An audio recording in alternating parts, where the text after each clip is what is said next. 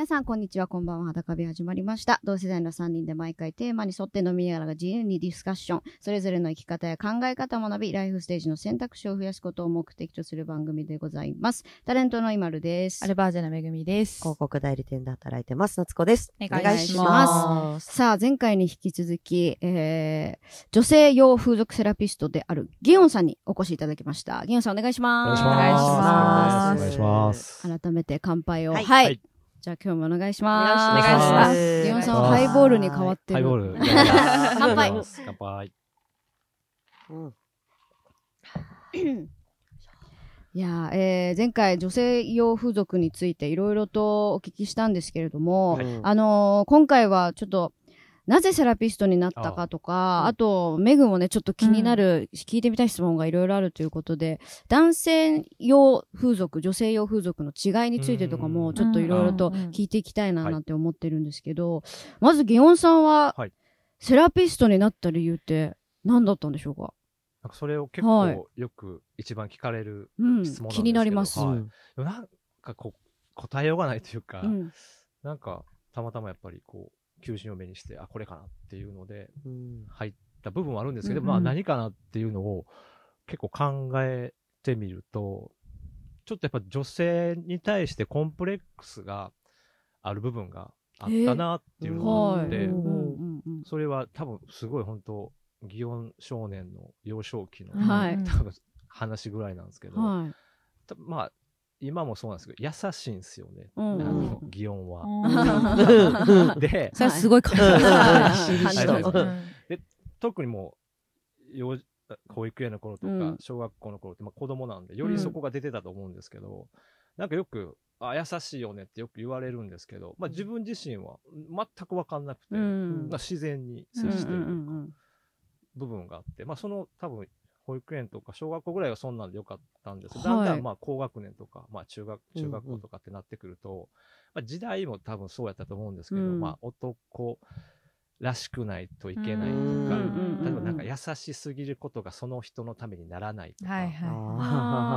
昭和敵な男性像みたいな。ね。が結構まあ、家庭でもそうやし、学校とか先生とかも、まあそういう状況やったんで、でもなんか自分はよ分からなくて、うん。でもそういうのを考えてと、まあどっちかというと女性、あ女の子も男の子も一緒にこう遊んだりとかってする場合がうん僕は多かったんで、うん別に区別なく、だけど、あ、女の子ばっか遊んでるな、ちょっと目立ったりとかしちゃう。あーはいはいはい。で、特に女の子それで、僕はそういうつもりないけど優しくしたりとかっていうのがあって、うんあ、じゃあどうしたらいいんやろみうたいな。ん。があって、ちょっとこじれてきて、うんで、中学校とか高校になるとやっぱ付き合い出すじゃうないですか。んってなると、まあそんなんもあるから、なんかちょっとこう、どう接していいかわからないみたいな。ちょっと自分でストッパーじゃないけど何かこう、なんかこう、な軟弱に見られちゃうのも違うみたいなそうですね。だからちょっと自分っぽくない感じで、キャラでやってるじゃはないはい。男はこうだよね、みたいなところに寄せる感じになったってこととかもあって、なんかちょっと、そういうのがずっとあって、で、まあさすがに社会人になると、うん。まあ人付き合いも、まあはい。はい。なん。となくこんな感じかなっていうのはわかるんですけど、まあそんなんがあって、で、たまたまその、えっと、京都秘密基地のがちょうど2年前にオープンしたんですけど、うんそのオープン、まあスタッフみたいな感じの募集を見たときに、うん。なんかその仕事内容を見て、あ、これめっちゃ俺じゃないのみたいな。うん。その時はその女性用風俗っていうもの自体はご存知だったんですか？知らなかったです。そうですよね。そその前に何か、秘密基地じゃなくて、うん。なんかその女性風俗セラピストの方の YouTube か何かを見て、うんうんうん仕事内容を見て、うわ、こんな仕事あんねや。うんうん。で、あ、じゃあこれ今までこうコンプレックスでうん。自分にストッパーかけてたのを、うん最大限に。そ解除できるやんみたいな。っていうのがええ。あるんじゃないかなっていうのがあって、でもすぐ面接というか求人、ちょうどオープンスタッフで募集、あ、京都あるんやと思って、募集、もう面接しオーナーにしていただいて、うん。まあそれが決まって、まあそのまうん今やってるんですけどうんま、やってみて、あ、やっぱ、あ、まあ合ってるというか、うんそこをこう、コンプレックスを武器というか、フうんフル活用できる部分があるんで、まあ良かったかなという感じ。それは、なんですか、セラピストさんの内容と、その自分が女性に対してとかコンプレックスに思ってた、えっと、ことが、か重なった部分ってどう、どういっうんた部分なんですかね？確かに確かに。うん。例えば、うん。なんて、なんか、本当自然にすごく、こう、見てて気になるんですよね。なんかこうした方がいいんじゃないかとか、うん。あ、女性、女性と接してるときに、うん。例えばそれを、いやいや、あの、私、うん。ここ、スタジオ、ごめんなさい、話して。もらっちゃって。スタジオ入ってくる前に、あの、ギオンさんと、あの、まあばったりお会いしたんですよ。その時に、あ、今日お願いしますね、うん。とかで話してて、ギオンさん左にいたの。うんうんで、うん。私右歩いてたのよ。うんうんで、歩道、えっ、と、だから、右側に車が来るじゃないですか。うん。で、しゃ喋ってたら急にギオンさんが視界からいなくなって、あえ？って思ったら、うん。ぐるーっと回って、自分が車道側、ああーーはいはい。それをなんか、あ、危ないんで、とか言わずに、うんうんうん。スーって、特に何も何言わずに。でした時に私って右から見た方が可愛いのかなとか、いやいやいや、どういう考えだなんか、その車道側とかそんなん普段されないから、全くわかんなくて、うんで、途中、今気づきました、だから。あ、え、それは何だったんですか、ギオンあまあでも気になる。車道側を。でも、たかがはい5メーターよ。うん。そのうんね、うん。わかる。うん。さっきだそう細か僕そうそういうの細かいんですいや、でもすごいなと思っだた。からそれを気づいて多分、この職業で一般でそのちょっと気持ち悪いじゃないですか。いや、気持ち悪くはないいや、ですけど。気持ち悪くないですよ、うん全然。だからやる人がいないです、圧倒的に、そんなになん。かそんなんやったんですよ、昔は。ちうんょっときややられすぎというか、そうちょっとあ気持うんなんかもう。ーどんな目で見られるんだろうっていうそういう考えちゃうんですシャよね、ドウとかどうそうのとかうんも一個一個が多分、なんか、まあそその時付き合ってた子がそうや、たまたまそうやったかもしれないですけど、それいやられるの嫌みたいな。あっていう部分がーなるほど。代わりにやったからあんまりとかっていうのが。えーそれなまあちょっとパーソナルな質問になるので、はいこあの答えれなかったらあはいであの答えれないでいいんですけど、はいそのなんかその女性に対してこうケアししてあげたいとかこうしてあげたいみたいな気持ちがもともとあったっなんてことなんですかね。うんその多分そうじゃないですかね。その多分なんかそれをずっと考え、なんでなんかなと思ったから、うんなんか、前世が卑弥呼の秘書じゃないかな。それぐらい、一番最初の女性のリーダーですから、日本の。あの卑弥呼をこうちょっとケアするのは、それぐらいなんか気づかないとみたいな感じ。なんかわかんないですそれでもで男性はよじゃなく女性だけなんですか、ね、いやでもそのあんま関係関係ないです。男性もそうなんですけど、うんうんどっちかっていうとでも、女性、なんかケアって何でもできるじゃないですか。ね。介護でもできるかもしれないし、接客業でもできるかもしれないし、そこにその女性専用風俗セラピストとの、あ、自分のなんかコンプレックスが特技として出せるかもっていううん。ところに結びついうたん。のって何だったんですかね。うん。なんかでもきっかけはわかんないですね。うん。なんか、そうですね。確かに今お話聞いて、はい。そこと性の、性の切り口ってことですよね。うんうんうんうんケアですそこがどう結びつくんかなっていうのはわかんないんですけど。昔、そのね、一回お仕事でご一緒させていただいた時うん。に、ちらっと聞いたのは、その、まあ、女性の、うん。いわゆる、えー女性が、ちょっとなんかイライラしてるなとうん。か、あーなんかこう、はいはいはい。あんまり楽しそうじゃないなって思った時に、ヒアリングしてみると、やっぱりちょっと性的に、えーで性的な自己肯定感がちょっと下がっちゃってた人が多かった気がするっていうのはなんかおっしゃってたと思うんですよね。そうですね。はい。だから、その、それだけじゃないけど、女性のそういう部分も、ちょっとプッシュアップしてあげられたらうんうんうん、それに自分がサポートできるなら、みたいなのうんうもんあったりしたんああ、でも。確かにそうかもしれない。なんかうん結構そこで、ま男性と女性って、やっぱ仕組みが全然違うじゃないですか。だからそこもすごい、興味はすごいありましたね。うんうんうんなん。かこの、まあ、講師っていう仕事もしてるんで、うん。まあ、女性のその、まあ、仕組みというか、で、いろいろこう、見ていくと、ああ、やっぱそうなんかなとか、うん。なんかそこで結構納得いく部分はありました。もともとその性教育に興味があったんですか、なんか性教育自体はそこまでやったんですけど。うんうんうん、なんかあの動画見たことあるっておっしゃってたじゃないですか。うんその時とかって、あの前回の回の時も話したかもしれないんですけど、その、えっ、と、女性が使う時って、ちょっと性に悩みがある人とかも利用してるよっていうのって、はい。うんうんうんそういった情報も言ってたんですかね？その動画内っ募て。集してる講習のあ講習の講習の時って。あ、僕、えっと、違います。別の動画で、そのあー。女性用風俗の動画見たそこまでは多分やってなかった。やってなかったです。なんかそういうのとか言ってたら、なんかちょっとほっとけない性格だったりとあかかにね。悩みにこう寄り添ってあげようという気持ちとかで、そうですやっていくうちになんかそこが分かってきた部分があるんで。うんうんうんうん、そうですね。やっていく流れですかね。うん。募集の文章ってどんな感じだったんですか？確かに。そのセラピスト募集してます、うん。こういう人探してますってなった時に。こういうことしますに書けないもんね。細かくはね、書ききれない。なんか応募してみようと思った気持ちっていうか。そうです。ね。なんかそこうんで自分のその、先ほどうん。お話しさせていただいた、その、まあ、優しさの部うん分うんうん。と、プラス、まあ、性的の部分が、特にそこまでこう、お大きなポイントでは考えてなかったんですか、うん。あそこって。そこが、でも、その性的な部分でも、ケアうんうんうん。できるかなっていう、なんなんとなくそこは自分の、その、持ってるものうんうんうん。うん。で、できるかなっていうのは思うん。え、もうすごい、ストレートな質問ですけど、はい。自信はあったんですか？そこに対して、マッサージ、はい。このうん。性的マッサージの技術的な、はい。自信があったとか。うわありましたね。ああ、だからそこもすごい繋がってきますよね。うん。ビビビッときた確かに。ね、うん。なんか直感で全部のセットが揃っうんたみたいな感じだよね。ね。はいはいはいうんはいはい。なんかちょっと納得しましたけど。うんうんうん。でもなんかそうですね。あの、そその時も、多分その、技術的な、はい。どこが性感帯、ここ触ったらこうなるとかっていうのもあるし、うんうんうん。さっ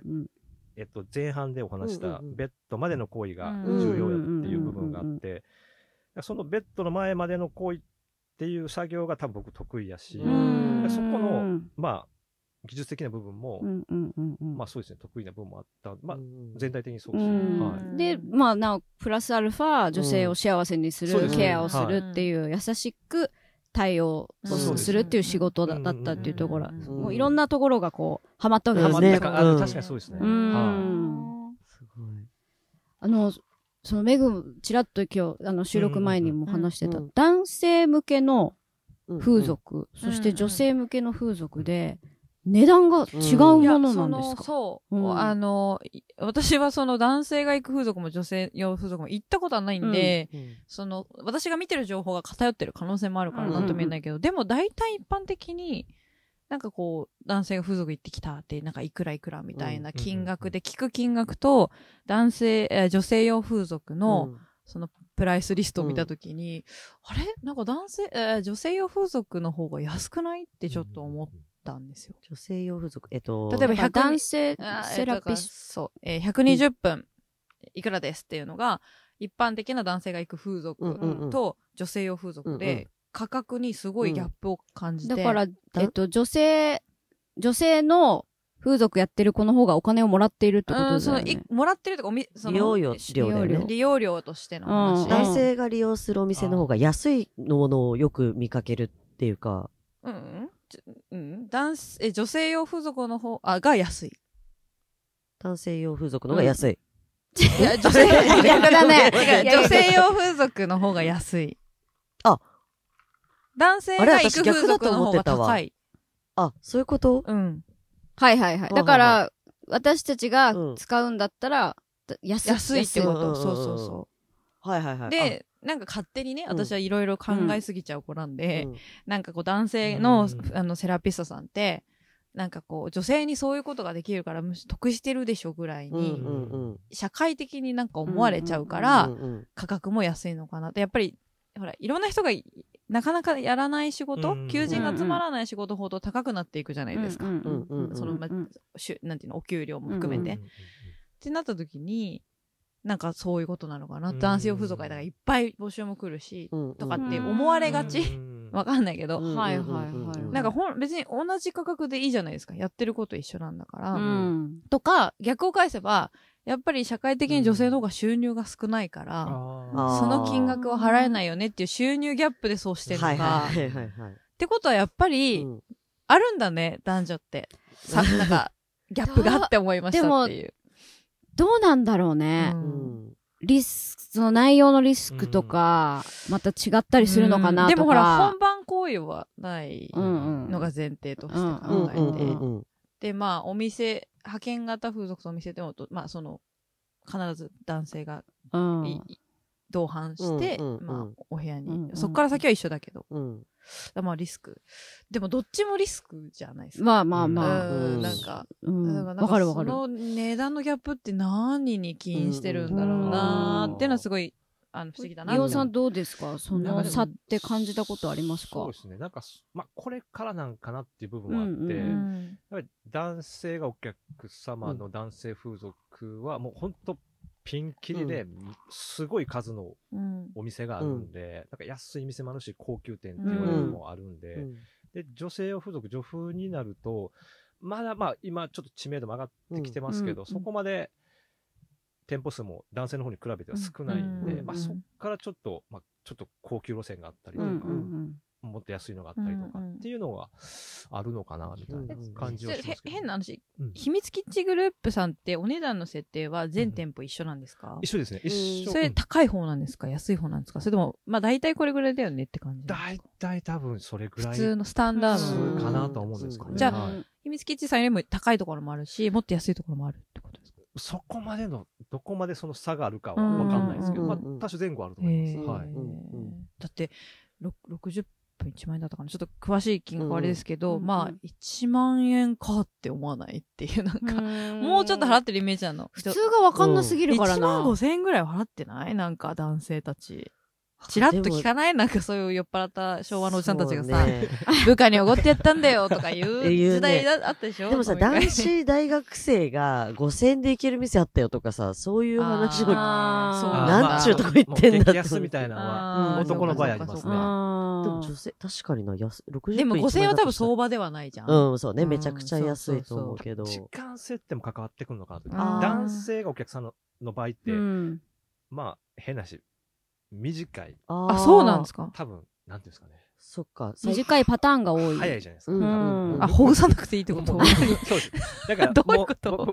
先ほどお話しさせてもらった、カウンセリングとか、はいはいはい、そうですね。ないと思うんですよね。うんはいはいはい。僕、割にだから女性風俗はそこまでやっぱりうんもちろん、えっと、70分とか、短いコースで70分とか90分とかあるんですけど、多分男性用の方って、んもうんう、行為のみみたいなでもそれでも高いってことですよねそうそうそうそうなんじゃないかな。女性、女性向けの方が時間もかかる。ああ、でもそっか。うん。そうですねけど安い男性向けはうんうんうん時間は短いけど高いっていう。ん私もう風俗でさ、今ググろうと思ったんだけど、角エビぐらいしかわからないんだけど、渋谷の。わかんない。どうやってググればいいの風俗店に。角エビですか？や、なんかすごい有名な渋谷の、あの、観光地化してる場所があって。えそうなんだ。風俗って相場いくらぐらいなんだろうね。確かにな。なんか、平均価格ってあんま聞いたことないけど。でも1万円とか1万5千円ぐらいのイメージなんだようんな。なんか1万円ぐらいはすごいわかる。うんなんとなくこう握りしめていけるかなぐらいので。も1万円は安いんじゃないかな。だメンズエステともまた変わってくるもんね。難しい、ね。うん。メンズですまだそうですね。うんうん。ちょっと難しい話にななっちゃいましたけど、まあなんかそういうギャップも、ん。やっぱまだ感じうる、ん。そうん。の出てきたばっかり、女性用風俗が出てきたばっかりだから、うんなんか逆差、なんか今女性がちょっと、えーデメリットの多い差別があるって言われてる社会なんだとしたら、その逆差別が起きてる気がして、うん。男性のセラピストさんだって、うん。女性のセラピストさんだって同じように自分の時間うとうん。リスク、ある意味リスクキーなお仕事としていろいろ提供しているにもかかわらず、そこになんで収入とか、そのなんだろう、うん、ギャップが出ちゃうんだろうなっていううんのは普通に疑問に思いました。うん足並み揃ってもね、いいなとは思いますけどね。これからでもどんどん増えていく。そうですね。ですかねえっと、バリエーションとかうん増えていくと思います。うんはい。うんうんうんそうですよね。なんかちょっとまだ利用している方があんまりまだまだ多くないとは思うの、ね。男性に比べて増えていくとね。私なんかこう、その、その風俗に女性が行くっていう習慣があまりにもなさすぎるから、ね。あまりにも最初から値段設定が高すぎると、さらにハードルが上がっちゃうっていうところはあるかもしれないですよ確ね。最初は。気軽に来てくださいね。ねうんうんうんうん。確かに。トライ価格でね、うん。いけると、うん。まだ勇気うん。ね、出しやすいかわなこれからいろんなメニューができて、うんもっと高いくなうん。るメニューとかもできるかもしれないですしね。ううん。あと、メグがその話したかったと言っていた、あ、そうあそう。のーうん。被害、男性セラピストが被害に遭うパターンがあるという。うんなんか、まあ今の話からもつながるけれども、その、なんか一般的なイメージとして、男性セラピストやってますってもし第三者に言った時に、うん。えーなんか、いいな、いい仕事してんなってうん男同士だったらそういう。冷やかしみたいなのありそう冷やかしみたいなのありそうかなとか、やっぱりなんかこう女性とそういうせ性的な接触が持てるのはラッキーなことみたいな勝手な、うん。なんか、あの、イメージがある気がしていてう、んだからこその、その、えーそういう施施術をしますってなった時に、セラピストさん側が、なんかこう、いろいろこう、できないことっていうか、うんうん。なんかこう、不可避なことがあるんじゃないかなって思って、まあなんかいろいろ調べてたんですよ。今回こういう収録があるっていうので。そしたらその YouTube で男性のセラピストさんが、あのまあこういう被害に遭いましたっていうのをちょっと皆さんにお伝えしている動画があったんですよ。で、それを見たときに、まあ、ざっくり話すと、まあ要はその施術をしていく中で女性のお客様にリクエストされたプレイがあって、うん。で、それをやっていたら、女性側が上にね、うん。自分の上に乗っかってするプレイだったんだけど、もちろん挿入はできない、うん本番声はできないので、うん。していなかったんだけど、女性側が無理やり、えー挿入をうん。ししてきてしまったと。うんで、それをやめてくださいって押しのけることはできたんだけれども、それをしてしまうことで、そのやっぱ、裸で密室空間でベッドの上で女性に対してこう力ずくで何かをうん。止めるっていう行為自体で暴力行為と思われてしまうんじゃないかとか、うん。いろんなこう懸念がうん。あったみたいで、そのセラピストさんの中で。何もその瞬間的に考えなきゃいけないもんね。だからとにかくやめてくださいとしか言えなかった。で、だけどやっぱりそのぶ、いろんなことがあるじゃないですか、うんそういう挿入してる時のね。で、うん。まあとにかくそれで、まあ、ことが終わってしまって、うんで、彼としては、まあ、すごく不快だったし、うん。で、だけど、これをまた、その、他の人に言うと、いや、拒否できたでしょ、男じゃんってうん。言われてしまうんじゃないかとかで、うん。なんかなかなかどういう形で自分がそれを伝えていいかわからなかったっていうので、まあその女性側の気持ちが高ぶってくれるのはすごく嬉しいことっうんてその本にも言ってたんですよ。うん。それぐらい挿入してほしいって思うぐらい、その女性側が盛り上がってくれたのはサービスとして自分がいいものを提供できたって思ったけど、それとこれとは話がちょっと違うちょっと違います。と。だからなんかこうそういうことは本当にやめてほしいっていう動画を見て、うん。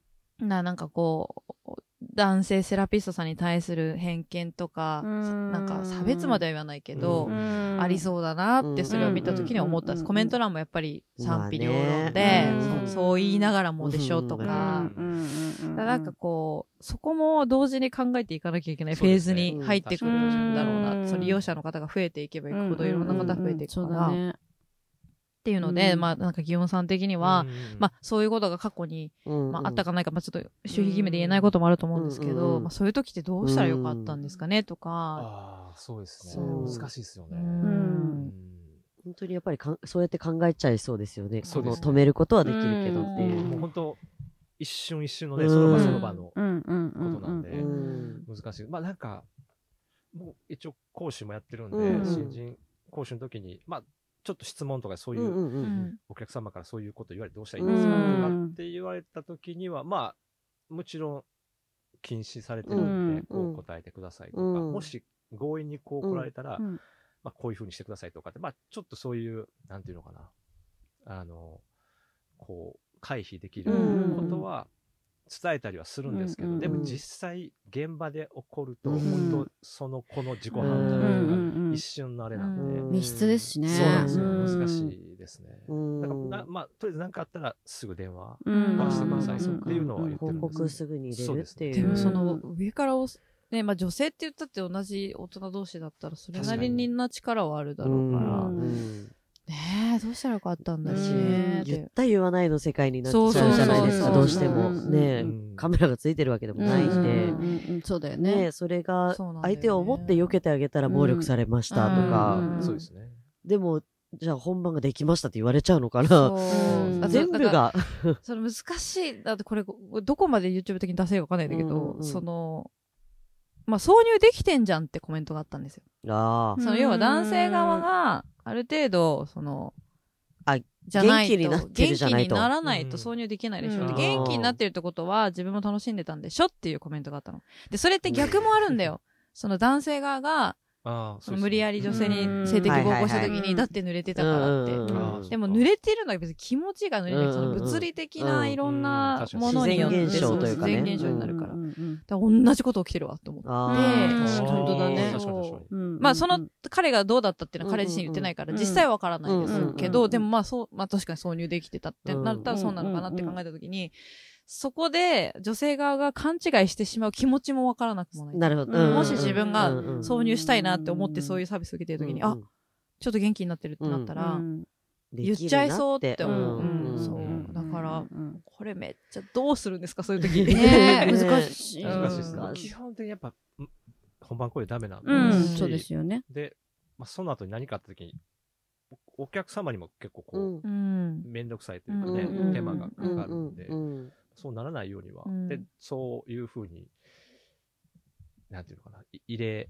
挿入しないようにはなっていったりとか、まあ、ちょっとまあ、なんていうの、小手先の技術じゃないけど、うん。入れなくても、まあ、入れた風うん。になるような、そうか。あ、おもちゃ使ったりとか。ああ、うん。なるほど。なんかまあ、そういうのは、やり方としてはなん、いろいろあるんで、まあ、そういうことで、まあ、お客さんの気分も害さずに、うんうんうんまあ、そういう雰囲気に。すごい大変。大変だね大変だよ。うん。その場、ずっとアドリブね。みたいな話ですようん。ね正解がないですね。人によって違うだろううん。し。違うからね。はでもそうだよね。そのメグが言ってた、その、例えばその子がす初めてのう、ん。ね、うん新人の子で、これから頑張ろうっていう子で、もしそういうことがあった時に、あの、難しい判断だろうな、うん。瞬間的にうん、これで無理やりその女性をね、その、やめてくださいってなって、あ、もし訴えられちゃったらどうしようとか、うん。その瞬間瞬間にいろんなことをね。多分うんうんうん考えちゃうと思うので、うんで、評自分の評価につながったらどうしようとか、なんかやっぱそういう被害が本当男性女性関係なく、ね。確かに。確実にあるよねっていうところは、ね、皆さんにも知っててほしいですよね。うん。と繊細なお仕事だそうそう。から、うんうんだからもうお互いのね、あそうね。の、リスペクトがないと。そうそう。うんうんまあうん。そうですね。うん。だからその彼もその動画の中で自分がなんかまるで物みたいに扱われてるみたいで悲しかったと思ってたから、あうー。んそうそうそう。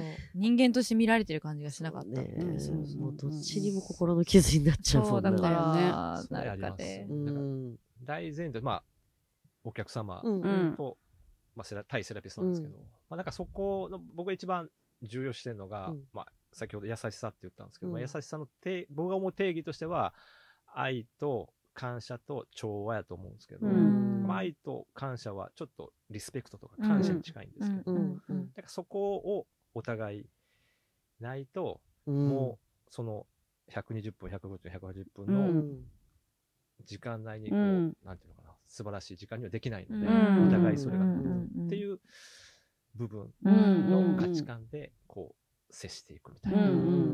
感じですかね。いや本当だから性的な技術はもちろんかもしれないんですけど、その話術っていうか、うん。心をね、リラックスさせて、なおかつ、なんかこう、いい、なんだろう、いい距離感で保ちながら、楽しんでいただくってすっごい難しいというか、うん。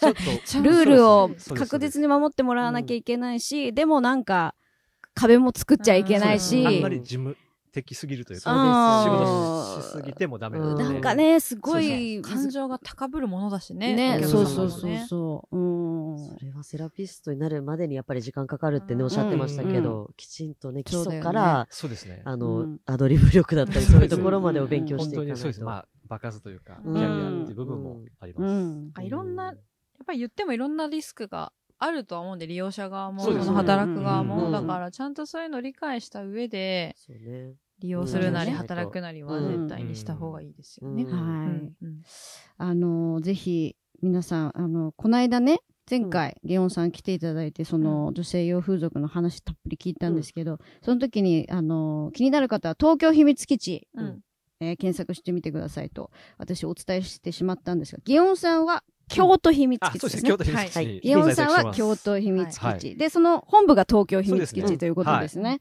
あの、なので、ちょっと、あ、ギオンさんにうんね、前あの前回も教えてくれましたが、その、マッサージなしでもうん OK、ちょっと相談乗ってほしいとかいうパターンでもはい大丈夫ということなので、あの気になる方は京都秘密基地、皆さん、あの、検索してみてください。はいギオンさんはツイッターもやられてるということなので。はい。気になる方はフォローしていただければはいと思います。えー、た前回に引き続きたっぷりとはいお話ありがとうございました。ありがとうございますはい。とっても興味深いお話でした。うんありがとうございますはい。ありがとうございます。また機会あったらぜひ、ぜひ、裸部屋。ねお願いします。ぜひまた。最近の女性用用風俗どうなんですか？みたいな。うん。話とか。もわかんない私が使ってみましたとかで。あそうですね。あるかもしれないんで。そうだね、はい。気になる気になる。ということで本日は、えー、女性用風俗セラピストであるギオンさんに来ていただきました。ありがとうございました。ありがとうございました。裸部屋また次回お会いしましょう。バイバイ。バイバイ